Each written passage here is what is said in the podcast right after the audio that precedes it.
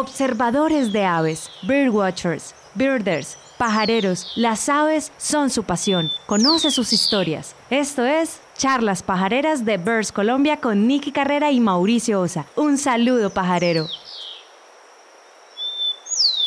Un saludo pajarero para todos. Miércoles 7 de la noche, nuestra cita de todos los miércoles, charlas pajareras a través de Birds Colombia en Facebook Live. Como todos los miércoles, saludándolos Nicky Carrera Levi. Hola.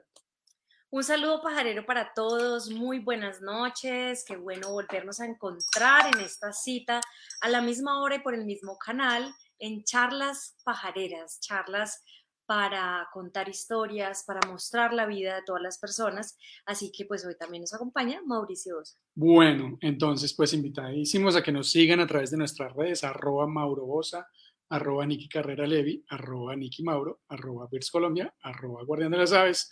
Bueno, muchas arrobas para hacer y seguir. Vámonos con nuestro invitado de hoy. Un invitado que queremos mucho, un invitado de la casa, un invitado que gracias a él, es que yo no sé, me da ganas de llorar y todo. Para mí no es fácil presentarte, Jorgito, porque eh, me traes muchas emociones y, y tú, gracias a, tu empeño y a, a, esa, a ese perrenque que pusiste en Caquetá cuando estuvimos en el Big Year, por ti hicimos un entrenamiento Fakir. Yo les quiero contar a todos los que están conectados en este momento que fueron 10 días de pajareo intenso, de pajareadas de más de 16 horas. Eh, que uno a veces dice, Jorge es muy, Jorge es demasiado estricto, pero yo creo que si no hubiera sido por, por ese entrenamiento Fakir que, que tuvimos con Jorge, no hubiéramos aguantado todo lo que se nos vino pierna arriba, paso por Caquetá. Así que brindo con este cacao que me estoy tomando amazónico. Este es un cacao amazónico eh, de esos deliciosos que nos encuentran por acá en el interior. Brindo por, por tu presencia, por lo que nos hiciste vivir. Para mí tú significas mucho. Eh, y, te llevo en el corazón, así como muchas personas también que están aquí conectadas y, yo creo que el Big Year lo que hizo fue acercar muchos corazones y, de verdad que te queremos un montón y me pone muy feliz estar contigo en Charlas Pajareras. Bienvenido, bienvenidísimo. Bueno, Jorge, bienvenido a Charlas Pajareras. Hoy en, en, un, en un chat veía por ahí que hablaban de Jorge Manía. Entonces, pues, eh, qué maravilla, Jorge. Pues bienvenido. Primero saludar. ¿Cómo estás? Muy bien, buenas noches a todos. Me perdono un poquito la voz, pero acá estamos en Caqueta en plena lluvia y estamos todos malitos. Pero sí, sí, me da mucha risa que diga, que diga Nicky que le da ganas de llorar. Yo creo que se acuerda de, de todo lo que los puse a correr, a andar. Pero qué alegría volverlos a ver y estar acá en este programa para mí es, es un verdadero honor estar acá donde han estado tantas personas interesantes, importantes para el mundo de los pájaros en nuestro país. Pues definitivamente, Jorge, tú eh, con tu trabajo, con lo que has hecho, te has ganado un espacio en el corazón de mucha gente, nos consta. Entonces, pues como siempre, empieza a echar las pajareras. Eh, vamos, como siempre digo, a devolver la película, devolvamos el cassette, devolvámonos en la historia algunos años y bueno, ¿quién fue Jorge Muñoz? ¿Dónde nació? ¿Cómo fue tu infancia? Arranquemos por ahí, Jorge, bienvenido. Bueno, pues yo soy caqueteño, yo nací en Puerto Rico, Caquetá, un pueblito que queda a 100 kilómetros al norte de Florencia. Viví ahí un añito y me trajeron para Florencia acá, mis papás, mi mamá. Y, y acá estudié todo el colegio, primaria, en el colegio Juan Bautista Megani, estudié la primaria, el, el bachillerato un añito nos fuimos a vivir a Ibagué. Eso casi no lo sabe mucha gente. Viví el año octavo grado a los 13 añitos en Ibagué. ¿Por qué Ibagué? ¿Por qué Ibagué? ¿Por qué se a ah, Ibagué? Mi mamita y la familia de mi mamá es del Tolima. Ella es de Anzuate. Ah, y teníamos familia allá, entonces habían hecho un edificio de apartamentos y, y nos fuimos que, que a cambiar de, de ciudad a ver cómo nos iba, pero Estuvimos un añito muy sabroso, muy chévere y todo, muy rico, Ibagué, el clima, pero la tierrita llamó muy duro y volvimos. Entonces acá terminé mi colegio, el bachillerato. Mm, era nerdo, terriblemente nerdito. ¿Era? Por ahí. y, y pues gracias a eso tuve un buen puntaje de ICFES. En esa época Ecopetrol le daba a los mejores puntajes de ICFES un, una beca y me fui becado a estudiar a Bogotá. Eso es más o menos la historia de, de para atrás un poquito de, de mi vida acá. Ok, ¿y estudias medicina en dónde en Bogotá? Estudié medicina en Bogotá, en la Universidad del Rosario. Tuve la, la, fortuna de escoger carrera y escoger universidad porque era una de las, de las cosas que te permitía Copetrol cuando te daban la beca. Y eso fue pues, pues algo muy interesante, a pesar de que tenía 15 añitos, decidir algo tan importante para toda tu vida, pues fue, fue todo un, un drama y un reto. Claro, total. Bueno, y la conexión con la naturaleza en tu infancia, ¿cómo era? ¿Cómo era tu infancia contra la naturaleza o con la naturaleza más bien? Con la naturaleza, acá en Florencia, pues imagínate, y hace 40, 45 años, estaba yo chiquito, pues todavía había muchas cosas en la calle y cerca de la ciudad que uno pues estaba rodeado acá y todavía estamos rodeados de naturaleza, esto es hermoso. Y y pues definitivamente siempre tuve ese interés por, por la naturaleza. Cuando estaba muy pequeñito, me acuerdo como a los, pues me encantaba ir a paseo a río, era por eso, por estar en contacto con, con la naturaleza y eso tal vez, no sé qué fue primero, si los paseos a río y, enamorarme de la naturaleza o ya estaba loco por la naturaleza y me encantaba que me llevaran a río. Y, y desde los 10, 11 añitos con unos vecinos muy, muy especiales a quienes debo mucho de lo que soy hoy, que fueron los Torrijos. Unos vecinos vivían enseguida de mi casa en el centro. Eran, tenían una biblioteca espectacular, enorme, inmensa, de pared a pared. Una cosa que acá en Florencia no era muy usual. Y yo me la pasaba ahí metido leyendo de todo. Y con uno de ellos hicimos un club de observación de insectos. Eso fue lo primero loco que hicimos. Éramos como cinco peladitos de la, del barrio y ellos, y nos íbamos a la finca de ellos a ver termitas y a ver nidos de hormigas y a ver, bueno, esto era la, la primera locura, entonces tenemos un club entomológico y toda la cosa, muy chistoso, pues para uno chiquitico estar en esas era genial. Eh, y pues ese fue como el, el primer contacto con, con, estas locuras de la naturaleza. Eh, ya más grandecito y cuando me fui a precisamente, eh, estaba con la locura de los insectos y esto, y como cualquier niño chiquito, pues me encantaba, cualquier nerdito chiquito, me encantaban los dinosaurios. Y iba con eso, y me empecé a, a, echar libros de, de, insectos, de entomología, y veía que eso era una cosa impresionante, pues, tan amplia, tan extensa. Y, y decía yo, no, esto es, esto es inabarcable. De repente en esos días salió un artículo en una revista, me acuerdo yo que que allá en Ibagué, en una, en una tienda, había una, una revista que decía algo sobre que las aves eran como descendientes de los dinosaurios. Y dije yo, venga, los dinosaurios me gustan, los insectos me gustan porque vuelan, no, las aves, esto es lo mío. y empecé a meterme por ese lado. Trece añitos, uno come libros. Eh, llegué a Florencia de nuevo hasta hacer décimo y once ya más grandecito, metido en la biblioteca las clases de educación física y, leyéndome todo lo que tenía que ver con, con aves, con dinosaurios y esto. Óigame, me fui a la biblioteca de la Universidad de la Amazonia. Había un libro de Hilti, una Hilti, eso había que peleársela con los estudiantes de biología, eso se le decía, dentro de tres semanas la, la tiene usted. Y eso era la cosa más espectacular, sentarse uno a ver el, el libro de Hilti Brown, y Brown en la Universidad de la Amazonia. Entonces, pues esa fue la forma en la que me enamoré de las aves desde que estaba en el colegio. Cuando ya me fui a la universidad a estudiar medicina, pues tocaba sacrificar muchas cosas, muchos gustos, y entre ellos estaba este amor y esta pasión por las aves.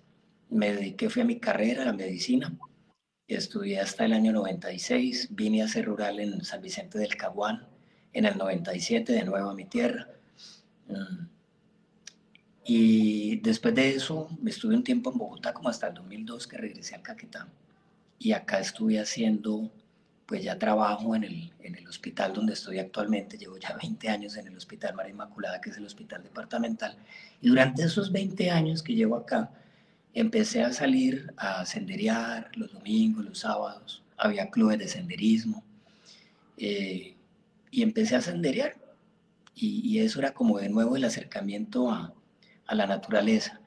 Eh, es interesante que durante este transcurso de estos últimos 10, 12 años, digamos del 2010 para acá, que fue cuando más lo hice, eh, fue cuando, cuando sucedió este cambio en el país, en que se empezó a poder salir. Inicialmente salíamos pues cerquita a Florencia, 2010, 2013, 2015, pero de repente hubo un momento en que, en que las cosas se empezaron a cambiar acá y no sabíamos por qué. Hasta mi papá un día me dijo, mi hijo, usted que quiere ir a la Macarena ya puede ir, porque él era el que me decía dónde podía y no podía ir uno acá tranquilamente. Él, él es ganadero acá en Caquetá. Y, y me dijo esto y yo me fui de cabeza para la Macarena a, a, a, conocer Caño Cristales y esto. Y ya empecé a notar esos cambios y me decía, pero ¿esto qué es? Porque es que ahorita sí puedo venir por acá. Por esa época, que fue como hacia el 2014, en mayo me contactó uno de mis padrinos de pajario, que es Pablo Flores, y me contactó porque veía mis foticos en, Facebook de, caminatas, de senderismo. Me dijo, hay como hartos sitios para ir a ver naturaleza y esto, yo creo que me muestres algunos senderos. Y yo, claro, venga.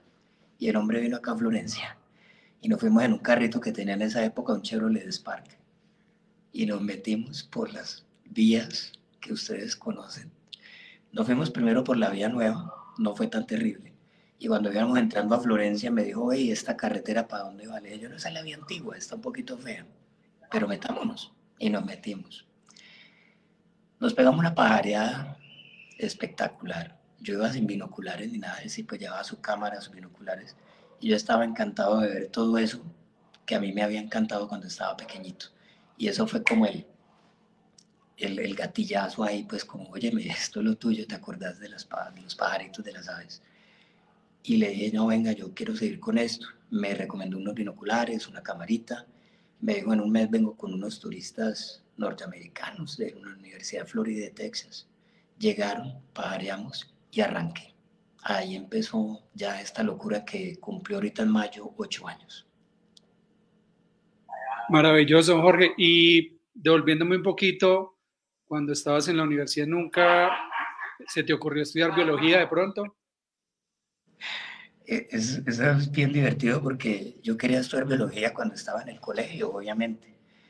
Y, y, cuando me salió esto de la beca, yo dije, bueno, ¿y ahorita qué hago? Ya puedo como que escoger realmente pues, de, de todo lo que hay, lo que se me ocurra. Y decía, yo quiero hacer química, quiero hacer física, quiero hacer biología, quiero hacer bioquímica, quiero hacer de todo esto. Y en esa época estoy hablando de, de 1989, 90, 90, cuando me pues uno veía como las opciones y las posibilidades. Hablé con amigos de mamá, amigos de mi hermano, de mi hermana, y terminé pensando que si me gustaba tanto la biología, la, la química, que me gustaban tanto estas ciencias naturales, pero también me gustaba mucho la parte humana, dije yo, hombre, pues estudiemos medicina y después vemos a ver qué más podemos hacer. Eh, algunas veces me, han dicho amigos biólogos que dicen, es que yo soy médico frustrado. Le digo yo, hermano, yo soy un médico que es biólogo frustrado.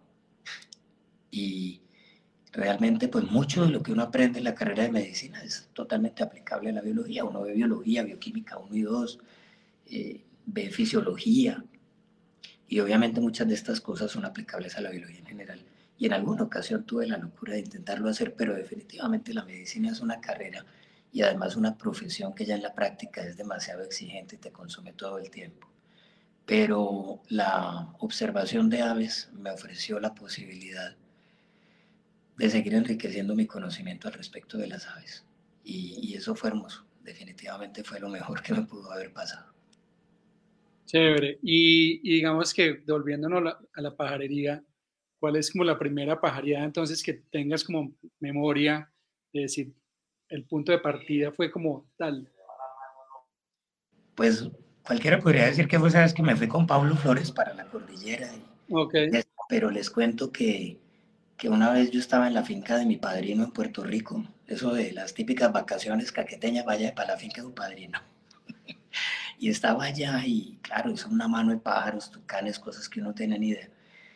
Y me fui para el monte a ver qué, qué animales veía y se me paró, ya después de muchos años supe que era un Daptrius ater. Le decían eh, guaraguao, le decían garrapatero, le decían de todo. Me dijeron tres nombres para ese bicho. De un bicho como así de grande, negro, parado en un palo con la cabeza anaranjada. Me dieron como tres nombres para él. Y, y ese día fue que dije yo, venga, mm, ¿y por qué tiene tres nombres si es el mismo bicho? Y ahí fue cuando me acordé de los nombres científicos y ahí fue cuando dije yo, venga, yo tenía como 12 añitos. Yo, venga, esta vaina es, es de, de echarle ojo. Y ahí fue cuando caí en cuenta de lo interesante que era saberte los nombres científicos de las aves y descubrir la taxonomía y pues ya el resto es historia. Genial, súper. Eh, bueno, y pues digamos que arranquemos de ahí entonces después de esa pajareada con Pablo, de que vienen los clientes estos, ¿qué sigue ahí? Después de eso es el proceso de aprendizaje. La taxonomía había cambiado brutalmente desde el 90 hasta el 2014. Imagínate eso. Entonces fue volver a echar ojito a, a los libros que, que, había por ahí a la mano, a la Hilti. Eh, eh, volver a aprender y, aprender de verdad desde, la nada, porque uno no, pues yo no había pajareado como tal. Entonces salía y hacía unas pajareadas con, me, empecé a contactar con amigos biólogos que tenía acá en Florencia y salíamos y éramos 24 pájaros. Me acuerdo que una vez contamos una de las primeras pajareadas y eso fue, Dios, Dios mío, vi 24 especies de pájaros en una salida a la cordillera. Yo estaba pero asombrado con ese número. Y, así empezamos. Quedaban una cantidad de bichos que me decías tú qué era. Ni idea. Y uno veía en el libro y empezaba a adivinar, a lucubrar, a decir tal vez este o no, esto no está por acá. Y empecé a aprender así, a salir. Salía los fines de semana, una, dos veces al mes, cuando tenía la oportunidad. Y, fue ese proceso de aprendizaje como durante un año. Eh, en el 2015, ya después de haber salido varias veces, a ver, aprendido pues que los cantos eran importantes, empezar a identificar ya entre un tucar, un carpintero y una tangara. Eh, tuve la oportunidad increíble en agosto del 2015, creo que fue, de irme 15 días con Octavio Yani, que estuvo acá en el sur de Colombia en esa época, eh, y con Miki Viñaño, que, que, eran pues los dos pajareros. Él es más entomólogo de libélulas y el pajarero, Octavio y me fui con ellos desde Piamonte, Cauca, hasta acá, hasta Florencia. Nos fuimos luego a, al Cauca por, por el lado de los Cóndores, luego nos fuimos para el Valle, pasamos por Nariño, terminamos en Ñambí, terminamos en Tumaco. Bueno, una locura de viaje con, con esta gente y, y aprendí de Octavio Yani dos cosas impresionantes que, que para mí son dos de mis de mis grandes pasiones ahora y fue reconocimiento de aves por cantos y sobre todo el amor por los hormigueros. Y esa vaina se, me la contagió Octavio Yani, nada que hacer. Y se lo agradezco mucho porque son increíbles y son especies precisamente que tienen sí o sí que tener mucho trabajo con los cantos. Entonces, eso fue un paso también para mí importante.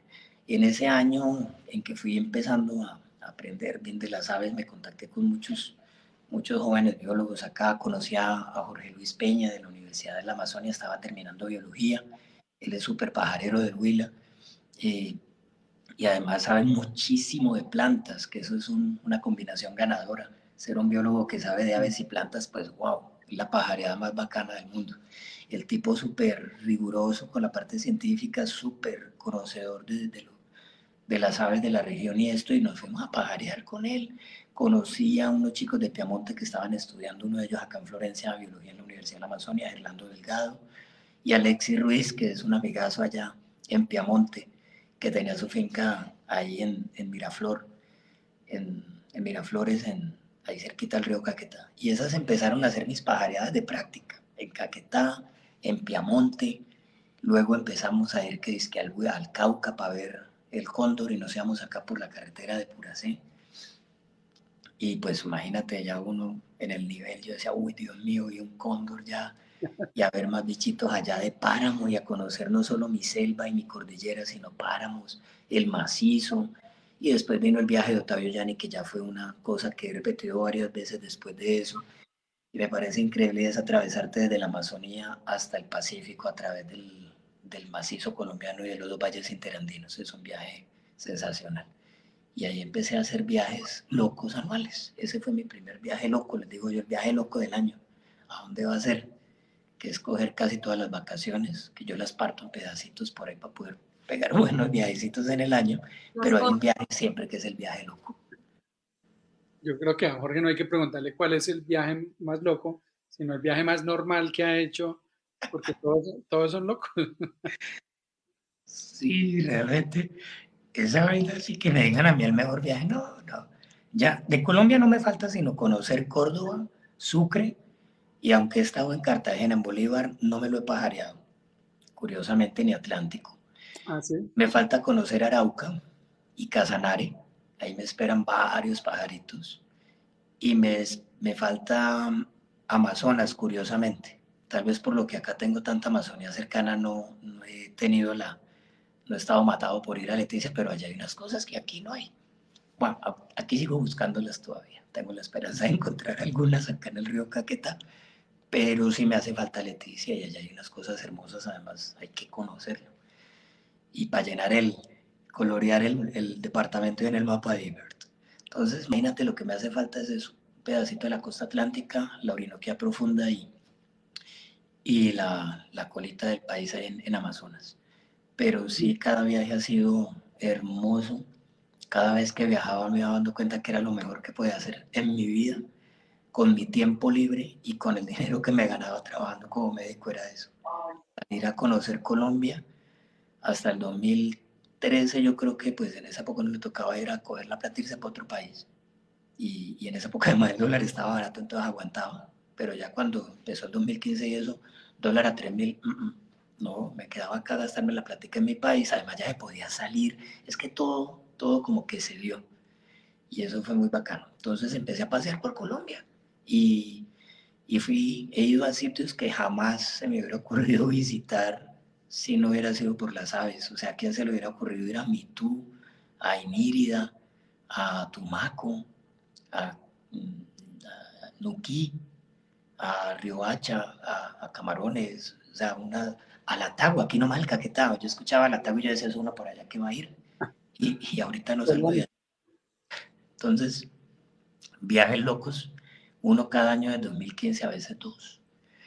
Cada año desde el 2015 hasta ahora han sido hermosos, conociendo Colombia, enamorándome de la gente, conociendo la realidad de nuestro país de cerquita, para podérsela también llevar a los amigos que están por acá cerca, y conociendo la comida, los pueblitos, la ropa, los hablados, eso es, es maravilloso, todo por culpa de las aves.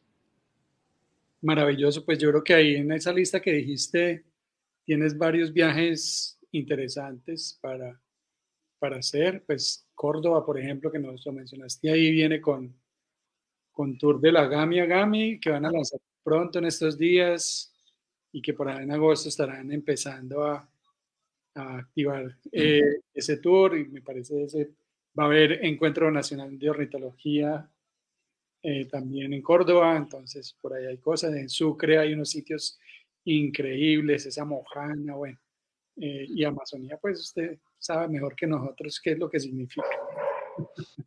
Sería bueno irse eh, navegando, ¿no? Hasta Leticia, ¿o qué?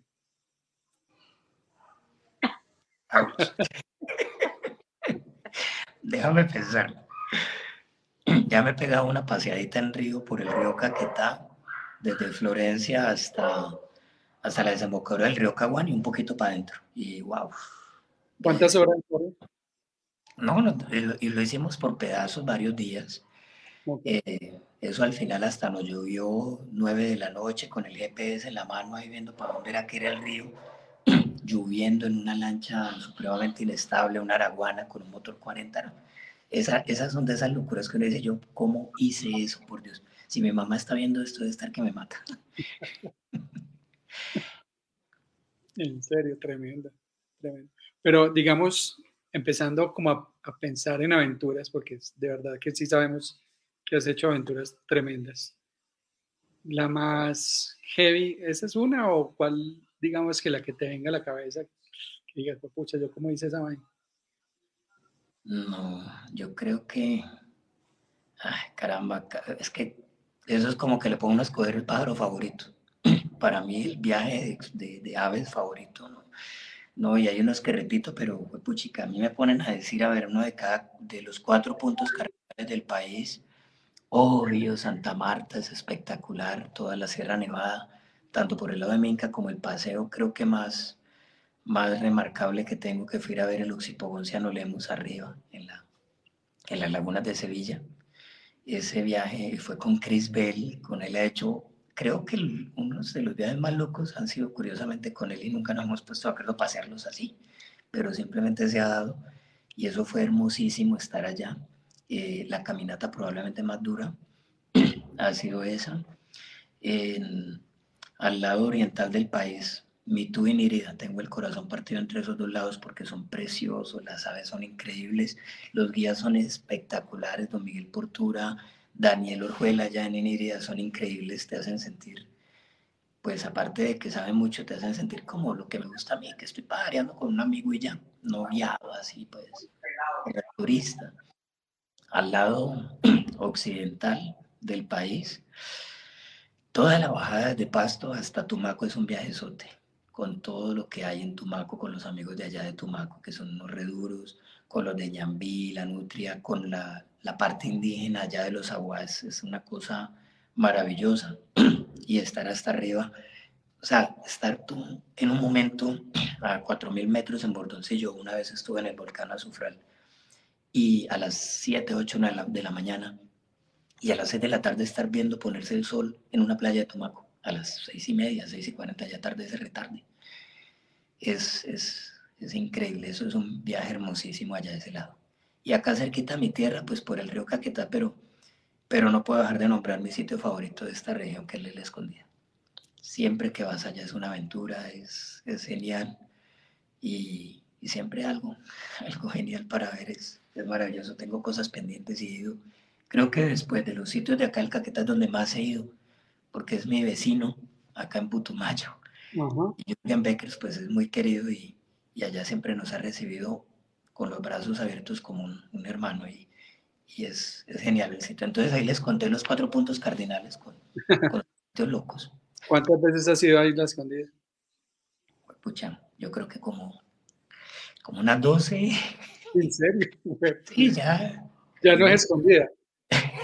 Le voy a decir a Jürgen que pongo una habitación ahí con una foto mía. De verdad que, que sí he ido muchas veces, no me canso de ir.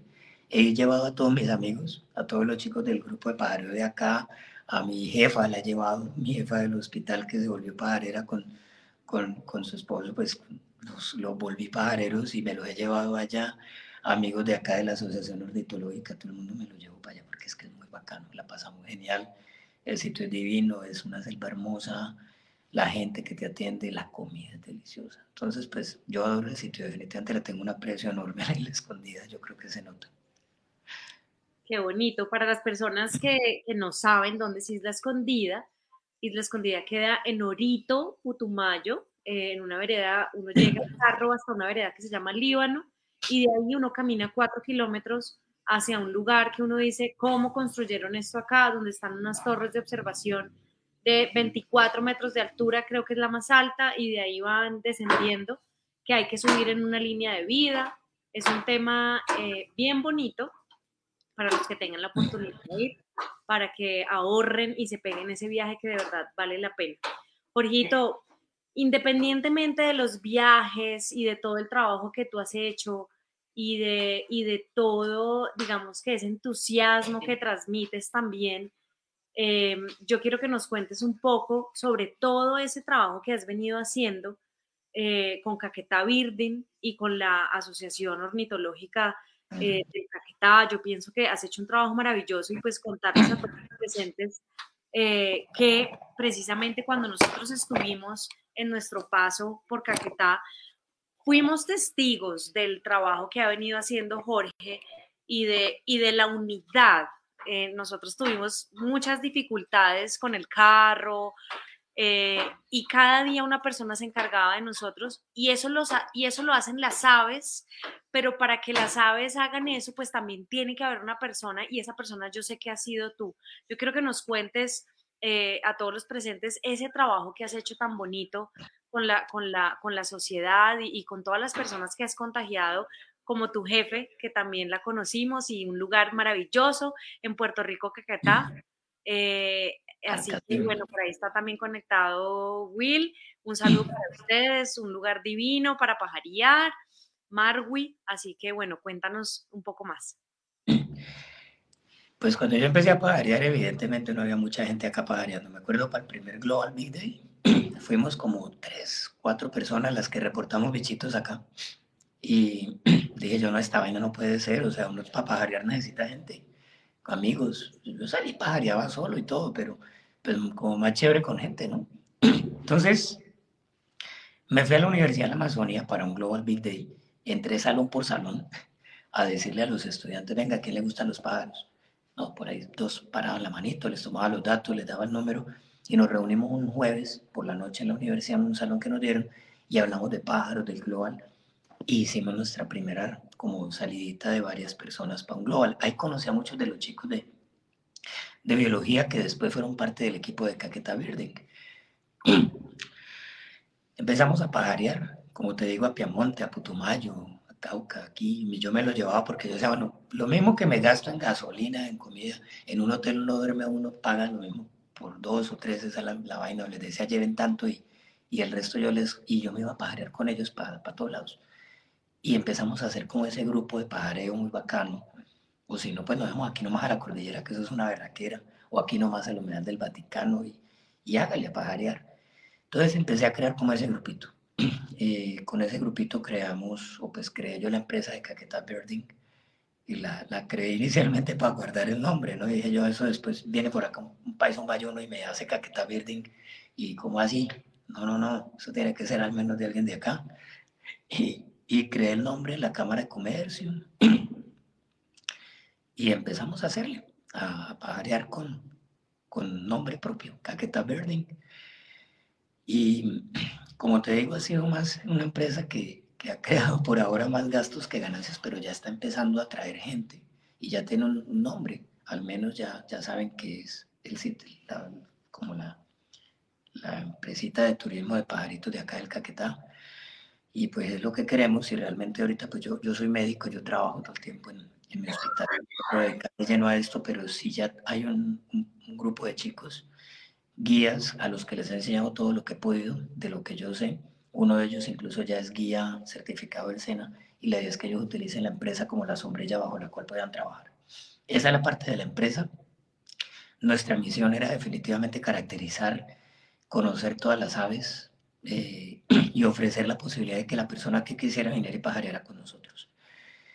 Quienes han estado con nosotros como empresa saben que pajarear con Caqueta Birding se sale del esquema típico de yo guía tu turista y, eso no, para mí es como, venga, vamos a parear conmigo, como cualquier amigo, como cuando ustedes vinieron, igual de duro, igual de madrugador, igual de intenso, hasta las 11 de la noche, porque a menos que me digan, no, venga, ya, estoy mamado, ah, bueno, listo, pero yo sigo, chao, y al ratico esta y venga, está bien, voy. Y es, es eso, es muy diferente como al típico esquema del, del del aviturismo que dicen, no, es que de 5 de la mañana a 3 de la tarde ya no más. No, pues a mí sí me dicen, vamos a ver el peto, yo camine, ¿dónde es? Y, y, es un poco diferente. Yo siempre digo, no, no aspiren a que voy a hacer la, la guianza clásica, sino más bien a de cuenta que van a salir a pajarear con un amigo que conoce los pájaros de la región y ya. Y eso hemos hecho en Caqueta Verde, es la marca nuestra. Eh, después de, de estar pajareando mucho, y de ir a varios sitios del país y darme cuenta de que esto podía ser un modelo de negocio y que podía ser un renglón de economía para algunos sitios. Después de que uno va a Putumayo, al eje cafetero y ve las finquitas ganando un dinero extra por una gralaria, por un pajarito. Yo venga, eso también podría hacerse en el Caquetá. Y empezamos a proponerle eso a algunas personas acá. La gente acá es difícilmente receptiva con ese asunto porque pues todo el drama que hemos tenido en la historia de, de violencia de, la región pues hace que la gente no crea mucho en estas posibilidades, pero, pero ahí poco a poco hemos ido cambiándole la, la mentalidad a la gente. Y una cosa muy importante no es solo tener una oferta de sitios, mm, sino tener una demanda y ojalá local. Entonces, en 2019, creo, para octubre, tuvimos la fortuna de, contar con el apoyo de Corpo Amazonia, de, de, un grupo de, personas y de instituciones acá en Florencia, eh, con el apoyo de amigos de Putumayo, que han sido nuestros padrinos para muchas cosas, los de Guaviare, con César Arredondo, a los Putumayo estuvieron acá y nos ayudaron a hacer el primer taller de observación de aves de Florencia.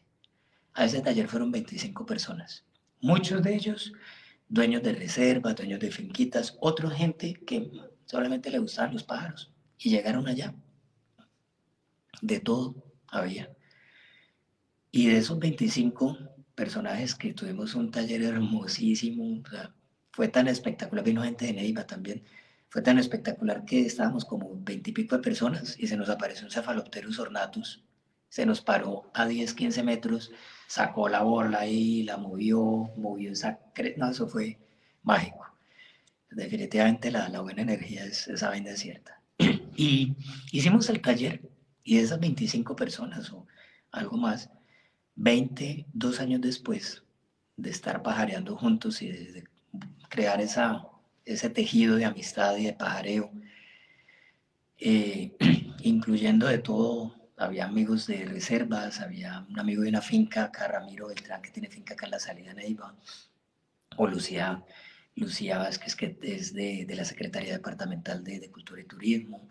La tía. la tía Arpía. Entonces, me va a matar. Fercho, Fernando Hoyos, que es botánico, biólogo, y se volvió pajarero también y, una cantidad de gente más, todos los chicos del, del, equipo de Caquetá Verde que ustedes conocen, el Mono, el Mono Llanó, Mora, el eh, Camilo, que es el superfotógrafo del grupo, Josué, eh, Gerlando, que ahorita está ya más dedicado a su investigación allá en Piamonte, todos nos reunimos una, en varias ocasiones y dijimos, venga, chévere lo de Caquetá Verde, pero uno como empresa no puede hacer algunas cosas, como trabajar en en algunos proyectos. Esto toca hacerlo desde otra perspectiva. Eh, hagamos, empecemos a hacer algo con esto de las aves. Detrás de las aves tienen que venir cosas buenas, digo yo. Y, y, efectivamente nos reunimos todas estas personas, como veintipico, y hicimos, creamos la Asociación Ornitológica del Caquetá. Eso fue un paso que teníamos que dar para poder eh, pues soñar con otras cosas alrededor de las aves y ha sido un grupo maravilloso, muy unido. Hemos trabajado humildemente con, con las uñitas, no hemos todavía como llegado a tener muchos recursos y queremos que sea un poco despacito esto, aunque ya estamos empezando a, ver más perspectivas al respecto porque queremos hacer ya más cosas. Y, lo que hicimos fue tomar la misma, la misma filosofía esta de, de, que alrededor de las aves tiene que haber la parte de, del pajareo como tal, del turismo, como un renglón económico, la parte de investigación, la parte científica como tal, la parte de biología, la parte ambiental, de educación ambiental, de crear una conciencia en las comunidades. Y eh, definitivamente detrás de todo esto, detrás de la parte de educación, del negocio como tal, de la parte de, ciencia, lo más, lo más que siempre nos ha movido en Caqueta Verde, y le imprimí eso a la asociación y creo que todos estamos de acuerdo, es cambiar la eh, imagen de nuestra región. La mayoría somos caqueteños y nos duele mucho. Cuando yo fui a estudiar a Bogotá, tenía 15 añitos en, el Rosario, en, el 91, a uno le decían, ay, usted es del Caquetá, ta, ta, ta, y no sé. Y duele, duele porque es tu tierra y realmente no, no puedes hacer gran cosa porque es una realidad que era innegable. Y ya es hora de cambiar eso. Putumayo lo ha hecho muy bien. Putumayo nos lleva como una década adelante de, en, el, en el turismo tenemos mucho que aprender de ellos, afortunadamente han sido muy queridos con nosotros. Eh, y todo el resto del país realmente, Nariño, y realmente mira que es como un, grupo muy especial acá en el suroccidente del país. Nariño, Cauca, con la Uta Caucana incluida, Caquetá, Putumayo y el Huila, hemos siempre sido muy, muy cercanos en esto de las aves, del pajarito y del aviturismo, y es maravilloso. Trabajamos filosofías muy similares, enfoques muy parecidos en, en el aviturismo que sea comunitario, que sea para la gente, que sea amable, que sea asequible para el mismo colombiano y no se vuelva inalcanzable para nosotros. Y, bueno, todo esto lo imprimimos en la Asociación Ornitológica y empezamos a salir a ver qué había por ahí y a viajar acá dentro del Caquetá mucho, mucho en los últimos dos años, encontrar sorpresas y empezar a apoyar cosas para atraer gente y que conozcan nuestra tierra, para que la gente de nuestra tierra conozca su tierra y se dé cuenta de que no es lo que hemos creído durante 60 años, sino que tiene unas posibilidades hermosas, gigantescas, y así no venga mucha gente a visitarnos inicialmente. El simple hecho de que alguien en una finca pueda ver con unos binóculos un pájaro y decir, yo no tenía ni idea de esa belleza que tengo acá, eso ya es, es una ganancia increíble. Entonces esa es la historia del Caquetá Verde como empresa y de la Asociación Ornitológica. Seguro que me escapan muchas cosas, pero, pero ahí vamos y estamos trabajando cosas muy interesantes con la asociación, en especial con, bueno, con todos, ahí todos estamos metidos. Realmente es algo chévere porque, porque todos tenemos metida la, la mano en la asociación en algo, en cualquier aspecto, pero no hay nadie que esté ahí como porque sí. Muchas personas nos preguntan cómo empezar, qué hacer de verdad, yo quiero aplaudir eso, eso me impactó muchísimo cuando dijiste que te fuiste de salón en salón en la, en la Universidad de la Amazonia a, a, preguntar a quién le gustan las aves y, ahí empezaste a, a, contagiar a todo el mundo. Yo creo que este, esta charla la voy a guardar y se la voy a compartir a las personas que pregunten qué hacer, porque yo, yo digo y, y, y tengo la plena certeza, pues que obviamente esto es muy pasional y todos los que estamos acá es porque esto es una gran pasión antes de, ver la palabra dinero, ¿no? Entonces yo, yo creo que cuando el principio es ese, ya lo demás viene solo. Eso, son, son etapas también que todos debemos, debemos de ir escalando. Dentro de todo lo que tú has hecho, también eh, has recorrido el territorio y conoces Caquetá, yo creo que como nadie, y nos consta, eh, si uno va contigo efectivamente no se va a perder, a pesar de la dimensión del territorio de Caquetá, que es impresionante. Eh, y eso te ha llevado a descubrir nuevas especies. Háblanos un poco sobre mm. eso. Bueno, que no te vayas a perder, no te lo, no te lo garantizo, porque soy experto en perderlos. Pero eso es chéverísimo, después salir es genial. Ah, en lo anterior que habías comentado hay una cosa interesante y es que no solamente el enfoque, nosotros somos el enfoque de buscar primero pajareros para ir a pajarear y luego meter a la comunidad.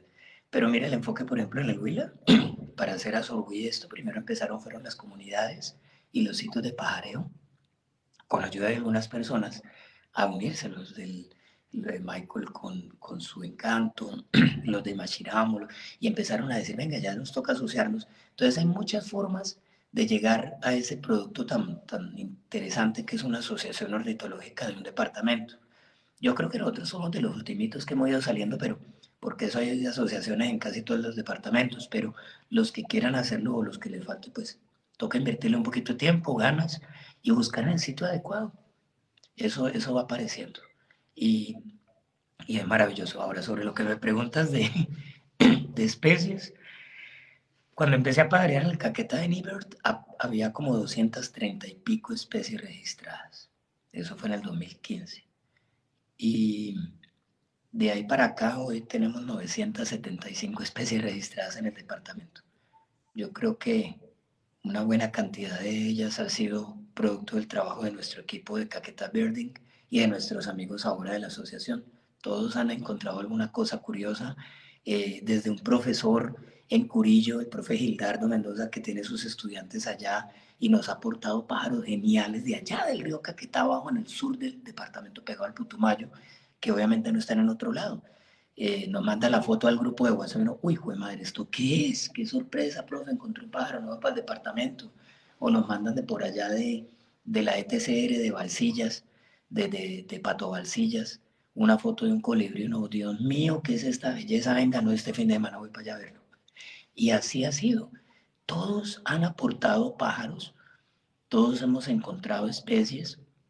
Obviamente, pues cuando uno se va para un viaje para peregrinos, pues llega con una lista de bichos nuevos y no dejamos de encontrar cosas. Hace un año y larguito estamos haciendo la línea base de especies del departamento junto con la Universidad de la Amazonía en Vietnam. Algunas biólogas, que, una bióloga ornitóloga que está ahora en Indiana, en la Universidad de la Amazonia, con Dayana Ospina, que también es del equipo de Caqueta Verde y de la Asociación Ornitológica. Y hace un año y medio empezamos y habían como 920 y pico especies, ya más 900, como 75. En un año y medio, todo lo que va subiendo en dos años. Entonces dice uno miércoles, estos siguen apareciendo por todos lados, es, es de locos.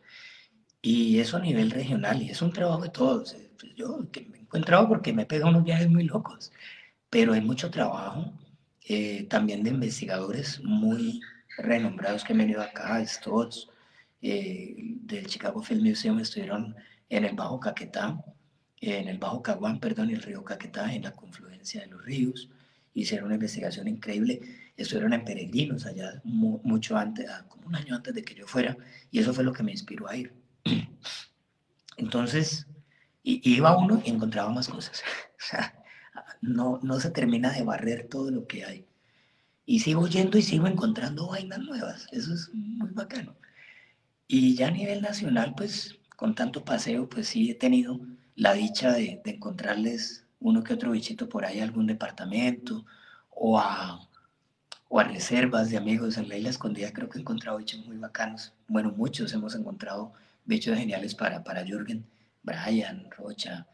Y, y en Ñambí también hemos encontrado cositas, en Tumaco. Me acuerdo una vez en Tumaco, veía un, un tiránido ahí en el piso y con la colita cortica y yo, me, le cayó una cría por ahí, una helenia o algo, tomémosle la fotico que el bichito está dando papaya.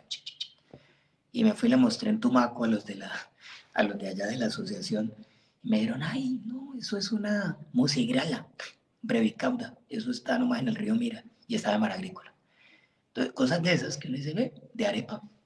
Y de arepa se está hecho mucho descubrimiento, como el que tuvimos con Josué Collazos en el año pasado, sí, en el año pasado, en febrero creo que fue, en enero.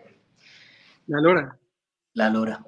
Amazona Kawali, estábamos en, en Mitú, ese fue el, viaje, viaje loco de ese año, fue Inírida, Inírida y Mitú. Imagínense ese viajecito tan divino. Ah. Y ya estábamos en el último día. Y que no, eh, me acuerdo que Josué estaba ahí, joda y joda, que quería ver la Pirilia Barrabandi, que quería ver la Pirilia Barrabandi, friegue y friegue. Yo, hermano, pero esa la va a ver allá en el río Caquetá, ¿no? Vámonos para otro lado. Que no, que la quiero ver, que la quiero ver. Bueno, camine. Y nos fuimos para el río porque don Miguel Portura nos dijo que eso ahí se llenaba de loras. Y nos fuimos. Y sí, una mano de loras impresionante, Amazonas, eh, pirilias, bueno, chino y feliz tomando fotos, me dijo, ve, mire ese pájaro, esa lora tan fea que está allá. y yo, venga, sí está como, como chistosa, ¿no? Tiene un parche aquí como de, piel en el piquito y el ojito ahí como chiquito el anillito, pero parece una amazona farinosa, una miliparrot. Le dije a Miguel digo, no, es que esas, esos son juveniles y todos los que han venido nos lo han identificado como juveniles de amazona farinosa. Y de esas cosas de, de, las que no me enorgullezco, cuando yo estaba chiquito, una calca que te le daba mucha mascota. Ay, que para el niño, ve, le dan una lorita. Ay, que para el niño me dan. Yo tuve iguana, tente, tigrillo, de todo. Todos terminaron en la finca soltados porque en la casa volvían nada los muebles de mi mamá. Tocaba soltarlos en la finca. Y, y tuve una miliparrot. Yo tuve una manzona farinosa cuando estaba chiquito en la finca. Y yo dije, no, yo tuve una y así no son chiquitas. Tiene el anillo chiquito, pero blanco, no gris. Y esa vaina acá no me acuerdo yo, pero sí es una amazona. Y nos fuimos para el aeropuerto. Y joder, yo busqué, busqué, busqué, busqué, nada. Me bajé el paquetico, tenía el paquetico de, de Perú, busqué nada. El paquetico de, de, de Merlín de, cuando me pasó yo ahora sí, puse Amazonas y empiezo a ver Amazonas por Amazonas y vi la bicha ahí. Y yo, ay, y ya nos estamos subiendo al avión y yo casi me voy de... Bueno, o sea, yo soy huevón este bicho y es endémico de Brasil, parce. Me ah. dice, pues ya no es endémico.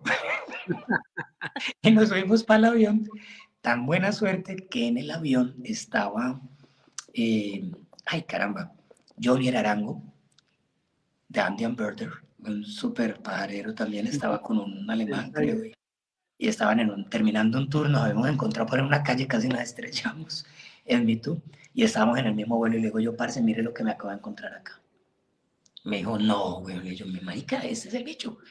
Y sí, ese era el bicho, nada, indiscutible. Le escribió Orlando Acevedo a Felipe Estela, todo el mundo, miren esto, miren esto, será Amazon Cable y todos, pues sí, parece, no, sí, esa es, esa es. Y escribí en todas las redes, contrario a lo que no siempre le dicen cuando encuentra algo novedoso en biología, ay, no lo vaya a decir que le quitan el... yo soy pajarero, yo no soy biólogo. Pues lo boté por todas las redes y además así me aseguraba de que todo el mundo supiera que lo había visto yo. Sin artículo. pues lo mandé para todo el mundo y fue genial, porque gracias a eso, a los pocos días, me contactó un biólogo caleño que estaba en Acaricuara, a 70 kilómetros de Mitú, eh, también en el Baupés, y había visto seis. Habíamos visto como 30. Y vio seis en otro sitio, a 70 kilómetros. Entonces esto ya no es una población de 30 bichitos por ahí perdidos vagrantes, sino que son poblaciones establecidas. Y mira lo bacano que son las redes y comentar lo que encuentras, porque gracias a eso pudimos escribir un artículo entre todos, dejando de lado los egos y todas esas vainas, un artículo mucho más bacano, mucho más completo, donde podemos estar diciendo una población establecida, seria, no vagrante, no de paseo, no escapada, ni nada de eso, sino en dos sitios a 70 kilómetros separados en el mismo departamento y a más de 270 kilómetros del río María, que es cerca del río Negro, y era el sitio más cercano donde había registros de esta Amazona en Brasil. Entonces con eso le quitamos una endémica a Brasil, sorry brasileros, y pusimos otra vez a Mitú con otro animalito más para ir a ver. Los que ya habían ido les dije, vayan. Le decía yo en broma a todos los amigos, vengan, miren las fotos viejas por ahí que hayan tomado de Amazonas Amazonas eh, farinosas y efectivamente me empezaron a escribir, que encontré hace dos años y yo, súbalas a Ibert, súbalas a Ibert, ponga un listado histórico, ponga de cuándo las vio y escriba ahí que han sido reportadas ella y, y, le mandaba yo el link del artículo porque ahí ya había escrito yo un articulito de Amazona Cabal que lo publicamos en Ornitología Colombiana sobre el descubrimiento. Esto se escribió con, con nuestro amigo biólogo de, de allá de Cali, que es del de Valle del Cauca, que estaba allá eh, lo escribimos con apoyo además de, ay, con José Collazos, obviamente, que fue el de la culpa de ir a ver las loras. Dio lora hasta que vio la, descubrimiento. Y con Orlando Acevedo, que es un biólogo que queremos mucho acá en el sur, siempre ha estado muy pendiente de Putumayo, del Caquetá, de todos los procesos de aviturismo y de pajareo. Y nos ayudó con una cosa interesantísima que fue establecer que la población definitivamente sí es estable ahí, no es que sea y tiene todo para hacerlo, sobre todo porque pertenece el río eh, donde estaba en Mitú. El, el, río pertenece al río Opez, pertenece a la misma ecorregión que llega hasta el río Negro. Y definitivamente no tiene absolutamente ningún misterio que esta lorita esté por todos esos ríos, para acá y para allá, siguiendo la fenología pues, de, las, de las frutas, de todo esto, pues que, que es lo que hace que las poblaciones se extiendan o se mantengan en una región fue un, artículo mucho más bonito que simplemente la encontramos y está en colombiano. Nos, siempre que he escrito nomás dos cosas y las dos han sido como diciendo la encontramos, pero mire que además está este detalle interesante detrás del, del hallazgo. Y así fue como encontramos Amazona Cabal para Colombia. Lo chistoso es que hace unos días había salido la guía, la segunda edición de ayer, vi, y no, le acabo de cagar la, la, la última edición. Ayer me le, acabo de poner un bicho nuevo, pero genial. Eso es muy bacano. Chévere. También nuevo para nuestra lista de Birds Colombia. De hecho, cuando subamos la especie, todavía no la hemos subido, eh, podemos poner obviamente el artículo que ustedes escribieron para que quede ahí también en la reseña. Em, yo quería irme a Caquetá. Me gustaría, Jorge, yo sé que Caquetá es muy grande, como lo dijimos ahorita, pero sé que hay mucha gente acá que de pronto no conoce el departamento y me gustaría que hiciéramos un barridito así rápido de por qué ir a Caquetá. Es que yo me acuerdo de nuestro recorrido y es una vaina absolutamente loca. Entonces, como si tú tuvieras que hacer un tour así, eh, trázanos un tour de, de Caquetá pajareando. El de ustedes fue perfecto. Ese fue perfecto. La mayoría de la gente dice Caquetá, Amazonía, selva, calor, mosquitos y humedad y a ustedes los recibí a 2.400 metros, frío, tomando tintico rico y viendo pájaros de bosque montano y de bosque enano. Una cosa sorprendente para decir estamos en Caquetá. Chaqueta nos tocó ponernos. Y neblina. Y... Eso fue hermoso. Y, y, es eso, el Caquetá empieza en los Andes y termina en la Amazonía. Y tenemos un toque de Orinoquía en San Vicente del Caguán, en el norte. Es más, ahí donde está esa meseta, donde está la finca del Porvenir, eh, que es una finca de la familia de mi hermano, ese sitio, las aguas que van para el norte van para el Orinoquía, las que van para el sur caen al Caguán y van para el Caquetá y van para la Amazonía. Es exactamente en el Caquetá donde está ese, eh, esa partición entre, entre las dos cuencas, entre las dos cuencas más grandes pues, de, del oriente colombiano. Entonces tenemos selva, tenemos selva amazónica, tenemos Orinoquía un poquito en el norte y tenemos bosques montanos andinos, desde 250 metros de altura hasta 2400 e incluso hasta 3000 y pico pues en, en Picachos y en el páramo de Miraflores, pero para llegar ya tenemos que ir por el Huila, pero hay, hay zonas del páramo que están en Caquetá y, y muchas de ellas inexploradas.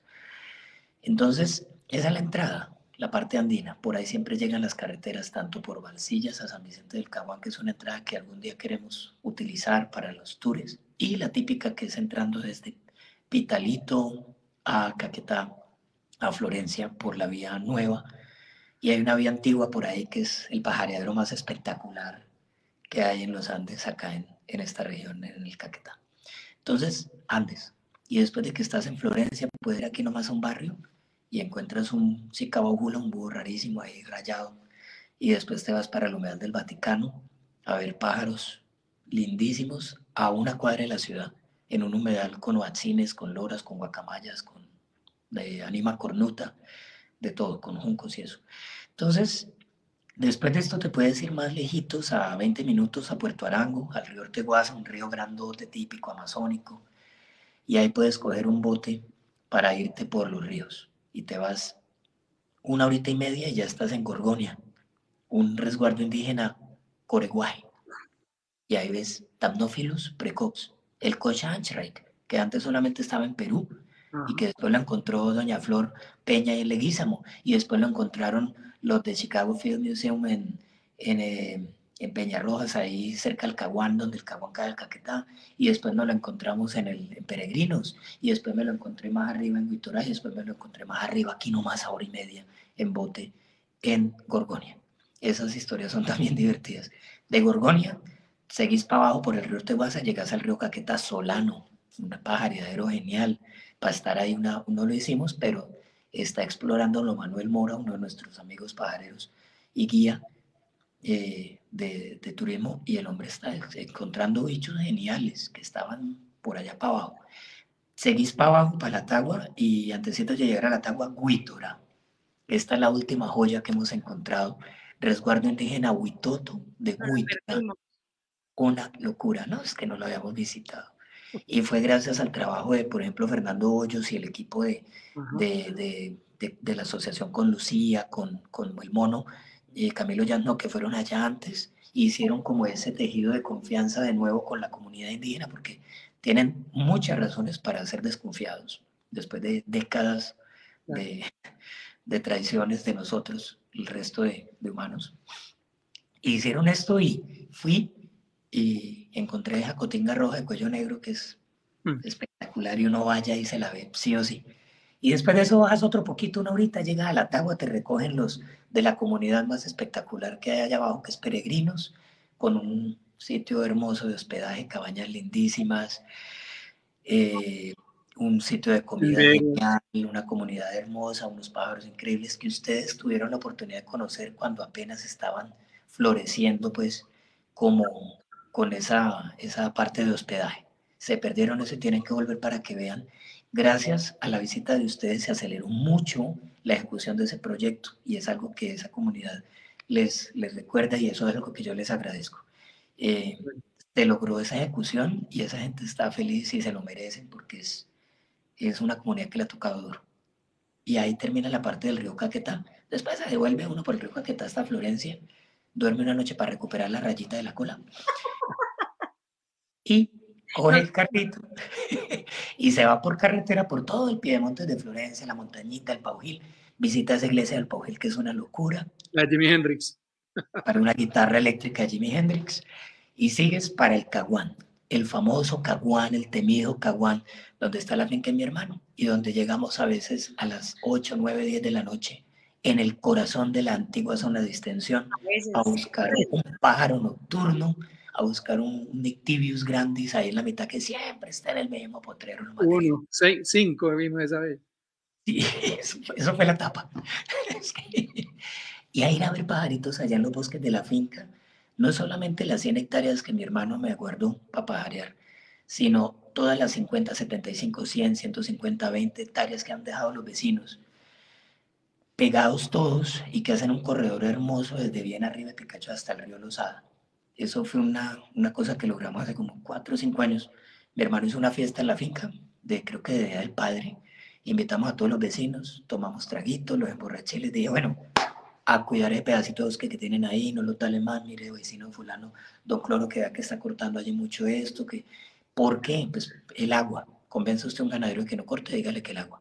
Y dos, la mayoría de ustedes tienen hijos en Bogotá, en Neiva estudiando, cuando vengan con amigos que les van a mostrar potreros, hay que mostrar monte, micos. Entonces, poquito a poco y con una reunioncita, se ha logrado mantener más o menos esos bosques. 300 y pico especies, ocho especies de micos, uno en una mañana, yo me acuerdo que en la pajareada con ustedes vimos como 120 y pico bichos, de 5 de la mañana a 1 de la tarde. Y en un día completo o, el fin de semana que uno vaya usualmente, sale con una lista de 180 bichos. Y no cualquiera, bichitos bien interesantes. Entonces, ahí se termina el, viajecito en, en la parte del Caguán.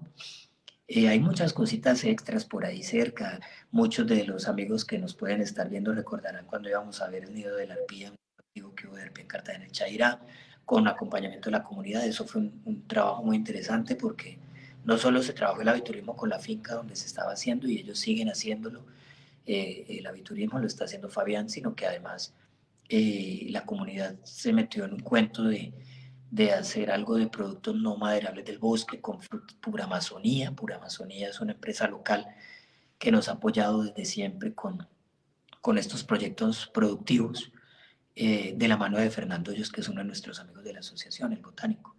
Entonces, es, es, una cosa muy bacana porque es todos ahí como poniendo su granito de arena. Y eso estaba ahí también dentro del tour. Entonces, ahí como que les pinto yo cómo sería un viaje al Caquetá y de San Vicente otra vez a Florencia, descanse y siga para Huila, para el Cauca, para Putumayo. No, y, te y, nos siempre, y nos encanta siempre decirle a la gente que viene, venga acá que está muy chévere, pero además acuérdese que aquí al ladito tienen Putumayo, Cauca, Huila y Nariño. Nos encanta hacer eso porque sabemos que ellos también lo hacen. No, y te faltó ahí Puerto Rico, esas palmas maravillosas llenas de tucanes, de horas, de carpinteros. Los morichales. Allá en la finca de Marwin. Puerto eh, Rico. Rui, eh, Marcela y William, Marcela y William, que son mi jefe y mi compañero de trabajo, es una dupla de pajareros genial y tiene una finca en Puerto Rico y obviamente pues tenían que ver qué pájaros tenemos ahí, hemos caracterizado, tiene una mano de tucanes, carpinteros y uno ahí tomándose la cervecita o el vinito, el pájaro allá, como decían por ahí, sin ningún cansancio ni nada. Y el mejor cumis del mundo mundial en Doncello, Caquetá, yo ese, ese nunca lo voy a olvidar. Créeme que nosotros hicimos Tolima, Huila, Caquetá, eh, Nariño, Putumayo y luego nos pasamos eh, a Cauca, que en Cauca, Empatía, también hay un cumis espectacular, con Padre y Collazos y todos los caucanos conectados, pero la verdad es que el de Doncello le gana totalmente. Además fue con todo y barata de fuerte, sí. No, no, pues es que tenemos historia.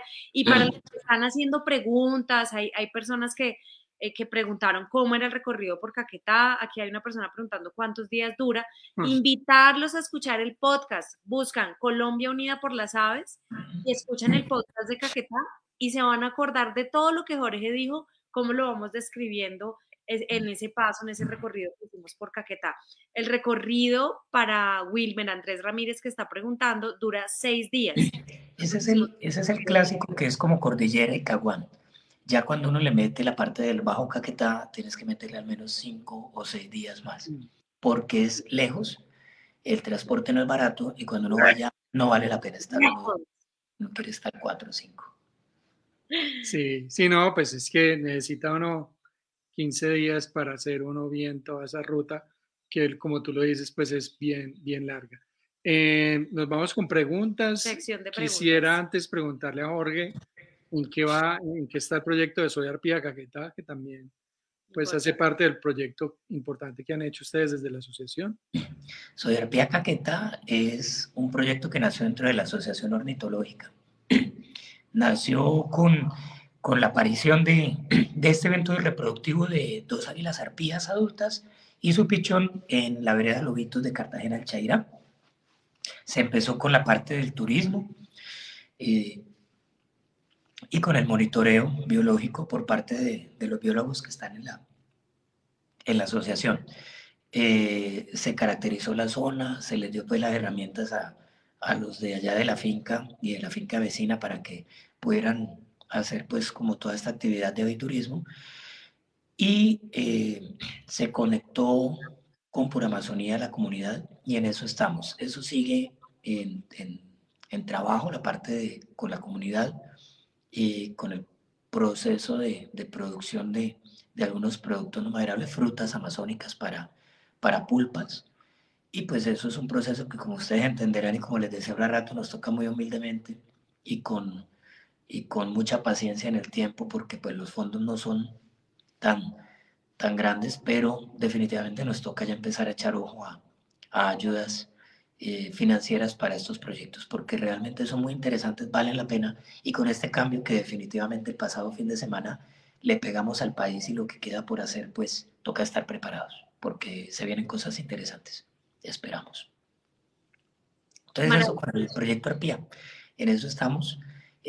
La, la Arpía cumplió sus dos años, se fue del nido ya, los parentales mantienen por ahí cerca, los ven. Muchos de, los, de las personas de ahí de la comunidad pues quedamos muy conectados. Me llaman cuando vienen a una consulta o alguien se enferma o lo pica una culebra o el niño es enfermo, me llaman al hospital, no, vea que va fulano tal allá. Y ahí tengo la oportunidad de preguntarle, bueno, ¿y cómo va eso? Entonces me cuentan que han visto la arpía, que la siguen viendo, que la gente sigue pendiente de que no les hagan daño. Y es lo que queríamos. Hemos logrado uno de los objetivos que era interesar a la gente en algo de que el bosque en pie vale la pena, que nos cuiden el bichito y estudiar algo la parte biológica y sobre todo tejer esa, e, esa, esa relación con las comunidades que, que es algo que hemos aprendido a hacer poco a poco y ha sido muy interesante. Qué bonito, Jorgito, de verdad que escucharte, aquí podríamos quedarnos hablando horas también de todas tus experiencias y y, de todo lo que de verdad es pajarear, porque yo creo que eh, el Big Year también vino a darle ese toque a las personas que pajarear no es tener el mapa lleno, ni sumar aves y tener el que, el que tenga más aves, sino entender nuestro país, entender la localía, darle valor a la localía y muchas cosas más que dijiste al principio, ¿verdad? Que gracias por todos estos compartires. Espero volverte a ver pronto, de verdad. Vámonos entonces con preguntas. Y aquí hay alguien que promociona mucho la Jorge Manía, que te admira mucho y que pues, eres una persona que independientemente de todo lo que haces, pues eres, eh, cargas mucha humildad en tu quehacer y eso es muy bonito. Y él te pregunta, él es Osvaldo Cortés, un saludo para ti, Oswald. Dice, ¿cuál sería el ave que más le ha complicado observar? Ay, Osvaldo. Esto es una locura. Me acuerdo cuando yo estaba empezando y, buscaba una ayuda en los grupos de WhatsApp y le decía, Osvaldo, estoy en tal lado y necesito encontrar tal bicho. Y me mandaba unos audios que yo todavía los guardo. Osvaldo, los guardo, eso vale oro, mano. Yo los he escuchado. Y, y, pues se lo pongo a todo el mundo, es que son geniales. Con música de fondo y todo. Pájaro más difícil. Estamos locos por las aves. Pájaro difícil que me dio Lora y fue muy chistoso le pegué como cinco idas a la isla escondida para verlo. Pipreola clorolepidota. pucha. Bicho hijo de madre. Me decían, está saliendo y yo este fin de semana voy y corra para la isla. Nada. A los ocho días iba Daniel, el, el gordo Daniel de Pereira y me decía, ay, yo sí la vi al lado de la casa, mire la foto y fue. No, como ese era mi némesis. Y un buen día fui con, con, el grupo, con algunos de los chicos de Caquetá Verde, Empezamos en la Torre 2 y ¡pum! se paró ahí. Oigan, yo quedé congelado. Y yo quedé tan congelado, hice una cara tan terrible que los muchachos que estaban ahí me miraron y se quedaron así, quietos. Como dijeron, este man tuvo que haber visto algo tan importante que si nos movemos y se lo espantamos, nos bota aquí de la torre. y sí hicieron bien porque le alcancé a hacer foto y todo. Después lo volvimos a ver, después volvió otra vez y la volví a ver y la seguí viendo ese hijo de madre. La vio hasta mi jefa, mi, mi, mi amiga Marcela, eh, de Marwi, que fuimos una vez allá y estábamos ahí, Willy, búsquele, búsquele. Y ella dijo, ay, un pajarito verde con el cuellito aquí anaranjado, lo más de lindo. Y todos, no, ¿cuál? Típico, ¿no? Y así fue que dejó de ser mi némesis, tanto así que un día aquí pajareando a 40 minutos aquí en la carretera nueva, en la vereda San Carlos, estaba mostrándole por primera vez al fin la gálvula pastase a, a Cristian Camilo, nuestro superfotógrafo del grupo. y toda buena acción trae su recompensa. El hombre no había podido ver la gálvula, todo el mundo la había visto menos él. Y se la mostré y a los cinco minutos, no, esta vaina qué es. Y voltea a mí y me dice el Cristian, mira, mira, quieto, quieto, pipriola. Y la otra la, la clorolipidota. Posada, quieta, comía pepita, la regurgitaba y las ponía encima de un tronco para como sembrando parásitas para después venir a comer ahí. Le hicimos videos, fotos, no, no, no, una cosa loca. Aquí a 40, aquí al lado de Florencia. Después de haberle pegado como cinco y dale, la escondida que no es aquí nomás. Entonces sí, esa fue la que más lora me ha dado ese hijo de madre. Así es la vida. Maravilloso. Bueno, hay una pregunta muy interesante. perdón, y dice Osvaldo que ojalá algún día le des algún like. Ay, Acá hay una pregunta muy interesante que nos hace la presidenta de la Asociación Caucana de Observadores de Aves, donde en Cauca también se ha hecho un trabajo muy importante comunitario. Y pregunta, Jorge, ¿cuál es el recuerdo más bonito que tienes de tu paso por el departamento de Cauca y cómo es el panorama para el departamento desde la observación de aves y el aviturismo? Y muchos saludos. Muchas gracias. Yo el Cauca lo tengo partido en dos partes bien importantes. Una es la bota caucana, que fue donde, donde fue uno de los sitios donde empecé a pajarear con Gerlando Delgado, con Alexis Ruiz. Y, y es increíble porque es Amazonía, pero es ese pie de monte que acá en el Caquetá arrasamos para la ganadería de los años 60 y allá está más intacto. Es, es increíble ver lo que teníamos acá en el Caquetá y que ya no tenemos. Y es increíble y me sorprendió cómo, cómo están todas esas regiones, a pesar de que poblaciones eh, tan bien conservadas y que hay tanto interés por seguir conservando, sobre todo ahora con este boom de la investigación biológica en la región que está liderando los muchachos. Entonces, en la bota caucana definitivamente eso, esos bosques que ya no tenemos acá en el Caquetá y que los tienen ahí porque es la continuidad de lo que tenemos acá al sur, en el Piedemonte. Y inolvidable para mí marcado en el corazón. Eh, Puracé, Cauca, era mi segundo hogar, mi sitio wow de pajareo en esa época porque era lo más lejos que yo iba. Y la, un sitio que hay allá que se llama el Jardín del Cóndor. Eh, la señora allá divina siempre nos recibía como una mamá. Eh, nos conseguía el guía, nos conseguía todo, muy buena organización con la comunidad indígena y eso me sorprendió mucho, una comunidad indígena supremamente avanzada en organización, eh, en empoderamiento de lo suyo, de lo propio, eh, con todo el derecho porque es su territorio. Eso me parece una cosa que, que me llevé acá metida para traerlo acá a las comunidades. Eh, eso me parece interesantísimo y definitivamente allá en Cauca fue que aprendí el concepto de que el turismo en esta región tiene que tener una base comunitaria, una filosofía comunitaria bien fuerte para que funcione para nosotros como pajareros y turistas y para la comunidad, para que deje algo de verdad. Eso, eso con, con el Cauca definitivamente. Me, dejaron grandes enseñanzas, eh, muy bellos recuerdos, sigo yendo a visitar y, y sigo llevándome sorpresas como en todos lados.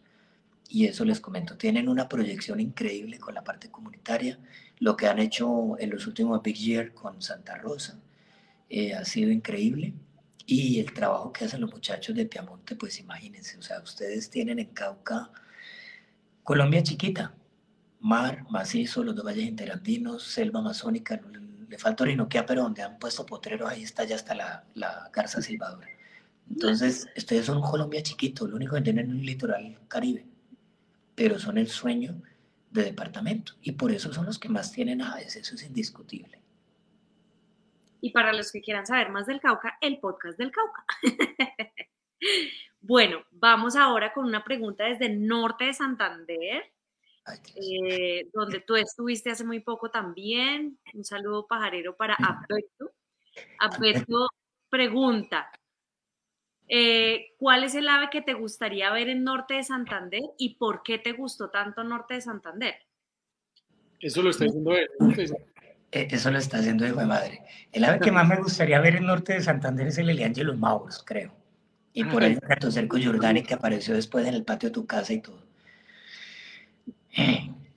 Pero sí, esos, esos bichitos me los debes. Y ya te dije que cuando salgan me llamas así con un avión para Cúcuta de una, así mejor dicho, twitching. Pero me encantó Norte de Santander porque eh, nunca lo había tenido como, uy, vamos a Norte de Santander, hasta que empecé a ver posts tuyos donde salían bichos que yo decía, ¿esta vaina qué es? Y esto yo ni siquiera sabía que existía. ¿Y esta vaina dónde es? Y, y empecé a ver Norte de Santander y yo, claro, es que esta vaina está pegada a Mérida está pegado a Tamá, está pegado a Catatumbo, y allá tienen que haber unos bichos que son de Venezuela, pero llegan hasta ahí y no más hasta ahí. Y sí, y fui, aproveché este viaje loco de este año, hace un mesecito y medio ya, dos meses, Dios mío, cómo pasa el tiempo. Y aproveché para hacer Perija y Norte de Santander. Me fui en Dusty, mi famosa camioneta Renault Duster negra, en Dusty. Me pegué el viaje de Florencia hasta Ocaña horas? Fue en dos partes, en ocho horas a Espinal y once horas de Espinal Ocaña, pero muy bacano. Iba con Josué, gracias a Dios, tenía buena compañía ahí. Y después cogí a Beto en, en Ocaña, pajaríamos Ocaña, nos fuimos para Perijá, recorrimos todo Perijá con Haider, con, con Andrés, que, que genial, bacanísimo. Los días de allá son una locura, por favor vayan a Perijá esa pirrura pita es divina y todos los endémicos en verlos en un día. El primer día en Ocaña vi cinco bichos lifers nuevos, para mí eso fue increíble. Yo, yo estaba que brincaba en una pata. Y ahí al ladito de Ocaña, 10 minutos, 15 minutos de Ocaña. Y, y, me fui para Ocaña, para norte de Santander, devolví y bajamos a Cúcuta, Pamplona, todo con Jorge, con, con Alberto, perdón, a ver todos estos, estos bichitos de norte de Santander, recomendadísimo pegarse el paseo así, Perijá, norte de Santander, y bájense por, no por, por, Bucaramanga, pueden bajar ahí a Mirulín, a la, tierra de aves que tienen tan allá. Páramo de la Rusia. Pasar por el páramo de y llegar a Duitama, o bajarse por el otro lado, por el pueblito donde está la, la, el, la Masilia Castaniventris, que ahorita es Auserotia, creo. El, el colibrí este que a mí me faltaba y pasé por ahí, llegué a Duitama a ver macroagelayos y terminé metiéndome hasta Villa de Leyva para ver un tiránido chiquito que hay allá y de ahí salí a las 10 de la noche de Villa de Leyva para Florencia. Esos son los viajecitos. ¡Qué berraco! ¡Ay, Dios mío! Son los viajes. Dejé tirado por allá Alberto, precisamente Villa de Leyva me vine para Florencia.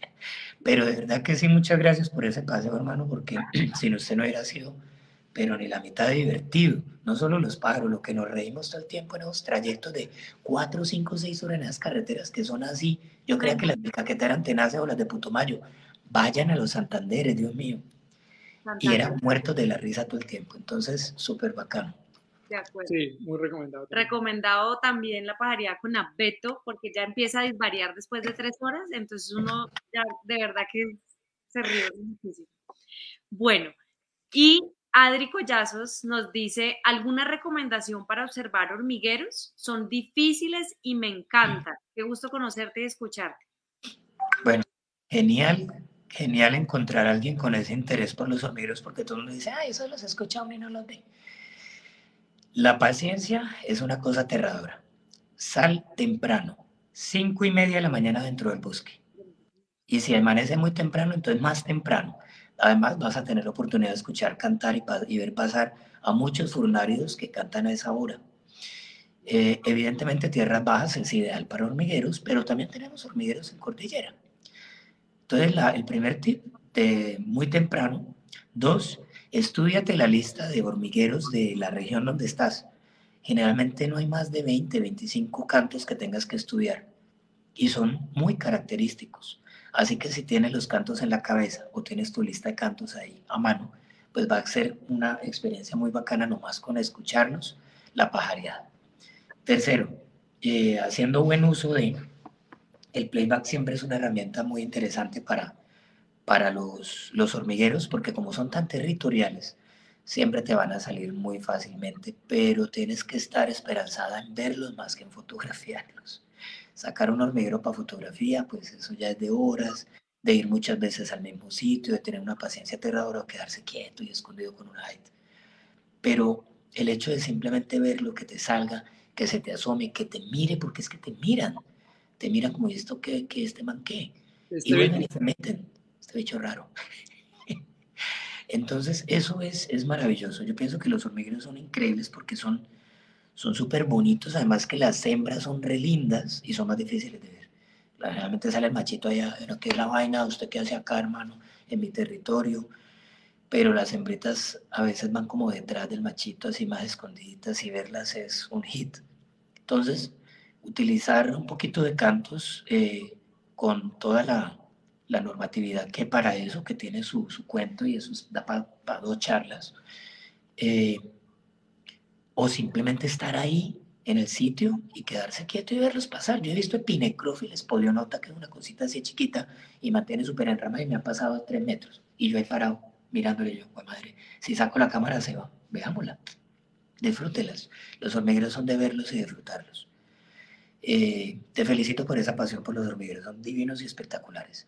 Recuerda bien la lista de los que hay en la región donde vas a ir, estudia los cantos y cuando llegue va a ser, ah, allá son tal, lo pones y te sale. Eso es maravilloso.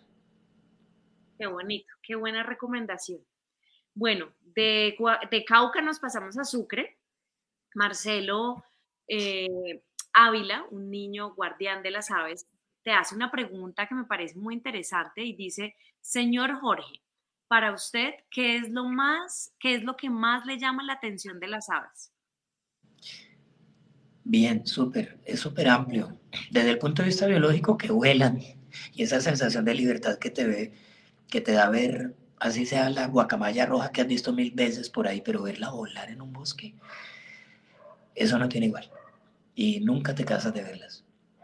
Entonces, por eso me parecen tan espectaculares, por el simple hecho de volar, ese sueño que siempre hemos tenido los humanos. Volar libres, eso es es lo más interesante desde el punto de vista biológico tal vez. La variedad, la posibilidad que tiene de adaptarse a cualquier lado, de estar desde 3.000 y pico, 4.000 metros de altura hasta el nivel del mar, en cualquier hábitat de todos lados, eso es algo que te dice, venga, usted también tiene que aprender a hacer, adaptarse en cualquier aspecto de la vida. Entonces nos enseñan cosas. Y tres, lo que yo les decía ahora rato, detrás de las aves siempre deben venir cosas buenas para las comunidades, para la gente, y para nosotros los que las disfrutamos. Súper. Bueno, ya vamos con las dos últimas preguntas. Aprovecho este espacio también, Jorgito, para decirte que cuando tengas un tiempo eh, y quieras mirar todos los mensajes que te mandan y los comentarios, pues chévere. Eh, siempre damos la recomendación que se tomen después el tiempo de contestarle a las personas. De pronto hay una que otra pregunta que se nos pasa, a veces hay destiempo entre la aplicación que usamos y, Facebook, entonces eh, a, todas las personas presentes pues les gusta también eh, que les responda. Hay una pregunta que me parece muy interesante que nadie ha hecho en, charlas pajareras y es que John Gallego pregunta, ¿qué carga en su mochila cuando pajarea? Los pajareros parecemos un equeco, es ese muñequito que boliviano que uno lo ve lleno de cosas colgadas que para que para la suerte Eso es el pajarero típico. Uno carga la cámara, los binoculares, obvio. Infaltable mi mochilita. Ahora me regalaron esta vaina divina y es antiagua y anti de todo y tiene donde colgarse. Pero me parecido a lo que yo siempre cargo. Infaltable la mochilita, el, la sombrilla. Yo sin la sombrilla no me alejo del carro, yo sin la sombrilla no lo veo a ningún lado. En Colombia llueve en todos lados en la mañana o en la tarde, entonces sombrilla y así hace mucho sol, parezca como una viejita saliendo de misa, sombrilla. Entonces la sombrilla, vital. Eh, bloqueador solar, pues pucha, yo soy negrito, pero no, ya, calma, yo también me quedo, me duele. Repelente cargaba y ya no lo cargo, no sirve esa vaina. Eso es ponerle eh, condimento a los zancudos para que lo coman a uno. esa vaina no. Hay unos repelenticos locales que hacen en las fincas y eso, funcionan. Obvio, ellos son los que los que saben cómo espantar a sus bichos. Entonces pregunte si hay un repelente No me pica nada. Entonces, el bloqueadorcito, la sombrillita, el que diga que pajarea para bajar de peso porque es una actividad física, miente. Uno traga como un animal. Maní, nueces mezcladas que vienen en paqueticos, las galletas Oreo, y si no, pues cargo a mi amigo Josué que llegue y abre la cámara y empieza a sacar la chaza y empieza a sacar galletas chocolatinas, gol, de todo, y empieza a vender, ¿no? En la mitad del bosque a cinco kilómetros adentro, a mil, a dos mil. Entonces, comida, sobre todo maní, nueces. El maní a veces es muy aburrido porque es salado y, y, te da mucha sed, pero nueces, hay unas cosas de nueces bacanas, incluso unas con dulce, arándanos, lo que sea que le guste, pero nueces, genial. Yo soy feliz llevando pan al monte y una botella llena de agua panela con naranja. Pan y agua. Entonces, si comida, bebida, por favor, no se confíen de que haya agua en el bosque. Hay sitios muy lindos donde el agua es pura y hay que preguntar antes de tomar, porque si no, se te daña el paseo. Y cargo una cosa que sí no le he visto que cargue mucha gente.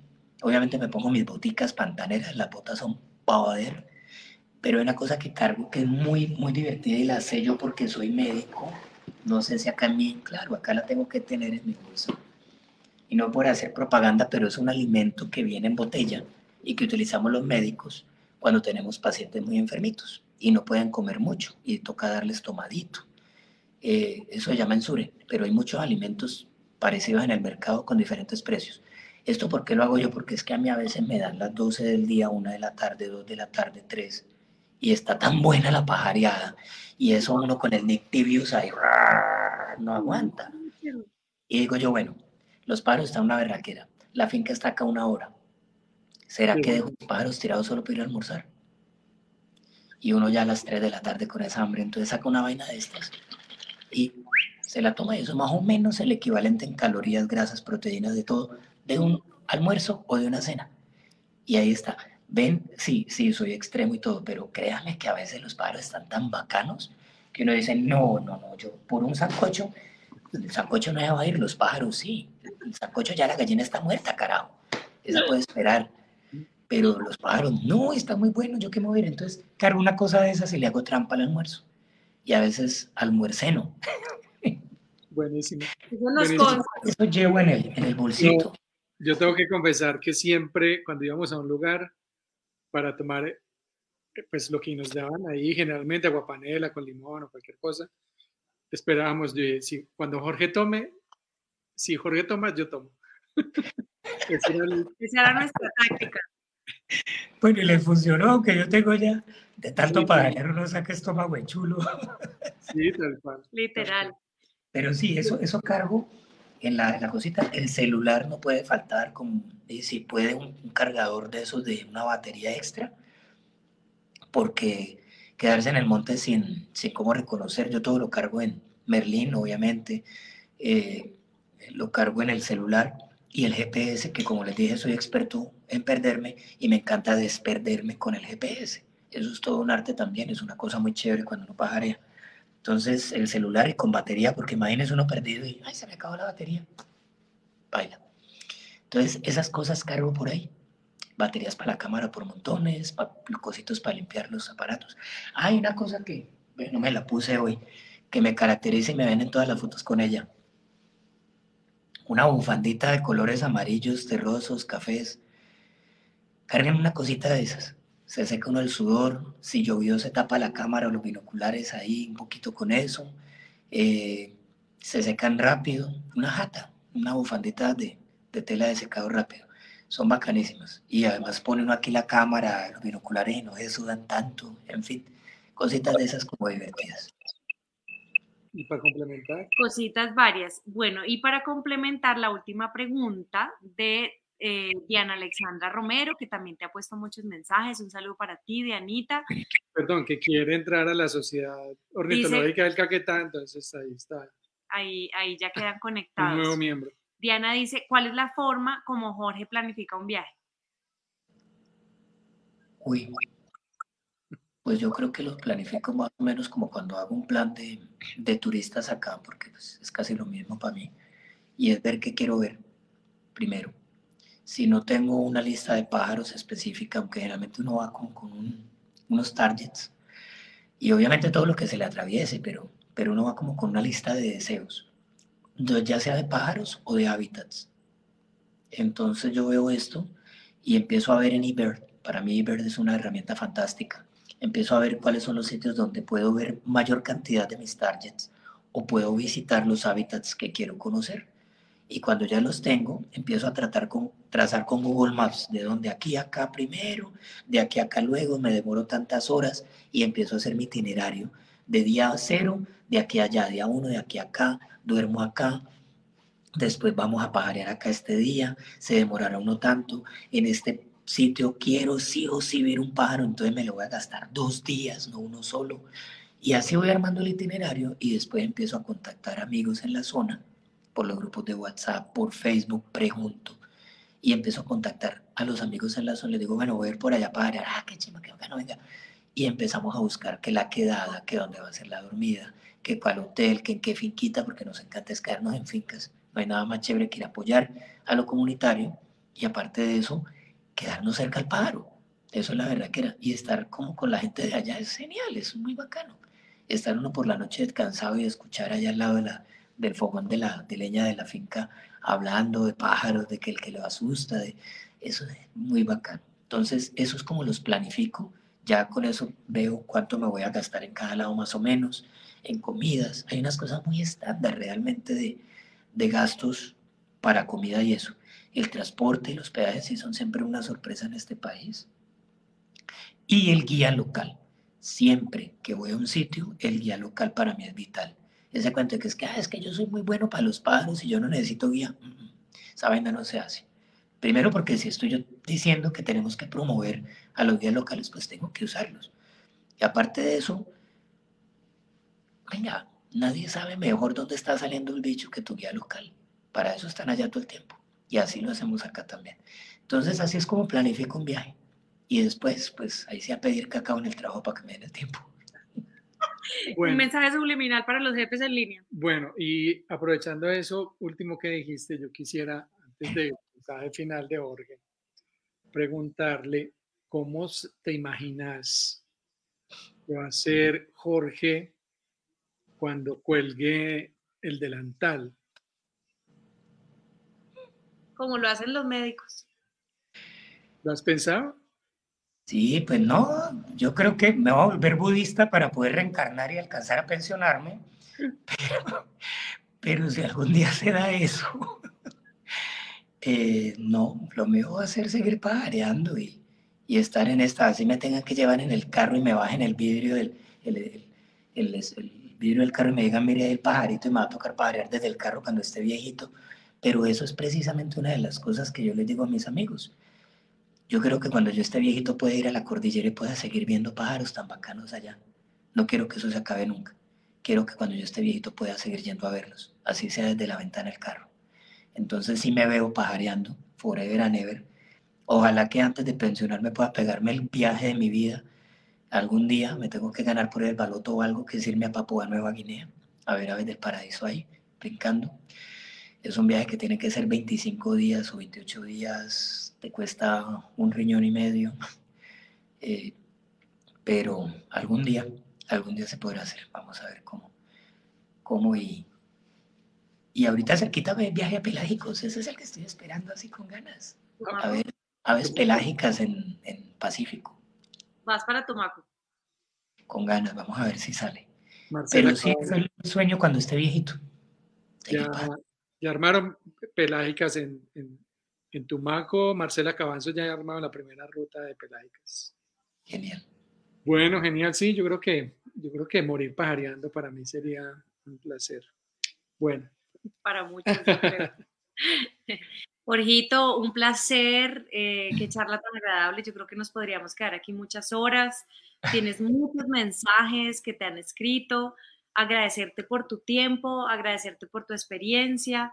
Eh, qué bueno volverte a ver, eh, qué rico escucharte y qué lindo ese amor eh, y esa pasión que nos proyectas a través de tus respuestas, a través de la forma como lo hablas, a través de todo lo que de verdad le has inyectado a todos los caqueteños que nos recibieron allá y como lo dijimos en el podcast, para, para nosotros Caquetá fue familia, porque todos nos recibieron con el corazón y eso nunca en la vida lo vamos a olvidar. Ustedes fueron parte de ese ejemplo como de, de, lo que se replicó en toda Colombia, eh, de recibir a dos locos que en ningún lado nos conocían y, ustedes se pusieron la 10 y estuvieron con nosotros de su sombra y de verdad que son cosas que uno valora muchísimo para la eternidad.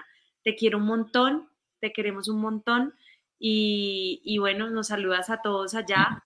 Eh, un saludo para todos los que están aquí conectados. Gracias por, por el tiempo. Nos alargamos un poco. Cuando las charlas se alargan es porque están chéveres, porque hay audiencia, porque hay preguntas. Eh, y bueno, yo sé que muchas personas te esperan. Por ahí te han hecho invitaciones a Neira Caldas, a, a otros lugares de aquí de Caldas también. Saludes desde Cali, saludes desde Norte de Santander, Fabiola Parra y bueno, muchas personas aquí te mandan saludos y, acá en Manizales te esperamos, aquí tienes un hogar. Muchas, muchas gracias a todos los que estuvieron escuchando estas locuras, todas estas historias. Acá los esperamos en Caquetá, esto es hermosísimo. Sabemos dónde ir, sabemos dónde están los bichitos, sitios seguros, de todito y amigos para pajarear. Acá van a estar esperándonos. Y a todos los amigos de acá de la asociación y de de Caqueta Verde que estuvieron por ahí. Eh, ustedes son los que han hecho esto. Yo solamente pegué el empujón, pero esto sin todos ustedes no, no se podría hacer para nada. Muchas gracias por acompañarnos en estas pajareadas y en todas las que me he pegado por el país, a todos los que nos han acompañado. Muchas gracias, amigos. Por último, cerramos cada charla eh, con nuestros invitados con un mensaje pajarero de Jorge Muñoz para el mundo. Sí, va la otra copa. Ouch. Yo tengo la frase esa que ya les he dicho dos veces y me encanta porque, porque es verdad, yo he leído, he visto que detrás de las aves deben venir cosas buenas. Ustedes como pajareros son cosas buenas. Somos personas maravillosas, amigos, bacanes. Eh, aprendí de todos ustedes eso, del, del como pajarero en los grupos de WhatsApp, de salir con ustedes, de encontrármelos en diferentes lados del país. Eh, aprendí eso y, y, aparte de eso se da uno cuenta de que viene eh, la dinamización de la economía, el cambio de, de ideas al respecto del ambiente y de lo que nos rodea, empoderarse de todo eso. Así que detrás de las aves deben venir cosas buenas. Gracias, qué bonito mensaje. Y yo cierro y me uno a tu mensaje y aprovecho la audiencia para decir que ser pajareros nos hace responsables con todos los que nos rodean socioambientalmente. Tenemos una responsabilidad muy grande por el simple hecho de ser pajareros, porque eso nos hace diferentes. Ser pajareros nos hace diferentes y todavía nos hace falta crear mucha cultura pajarera. Así que de nuevo, gracias, gracias a ti, a todas las personas que están conectadas y que sigan trabajando por el territorio como lo están haciendo. Jorge, muchísimas gracias. De verdad que se nota en todos los mensajes eh, la estela de cosas bonitas que has dejado en todo el territorio. Eh, mensajes maravillosos. Sé que aquí hay muchas personas que también no te conocían y han quedado pues muy eh, gratamente sorprendidas. Pues pajarear con Jorge de verdad que es toda una experiencia. Estoy de acuerdo con Osvaldo con la Jorge manía. Eh, de verdad que eso es un buen ejemplo, hombre, Jorge, de, del ser pajarero. O sea, yo creo que vos representas un, un buen pajarero colombiano y de verdad que te agradecemos mucho. Te mandamos un abrazo gigante y bueno, te esperamos por acá en Manizales o nos veremos por ahí en el camino seguramente algún día. Muchas gracias. Y esto fue otro capítulo de Charlas Pajareras, todos los miércoles a las 7 de la noche hora colombiana por Facebook Live. Recuerda que nos puedes seguir en nuestras redes sociales como arroba Colombia, arroba Carrera Levi y arroba Mauro Osa. Un saludo pajarero.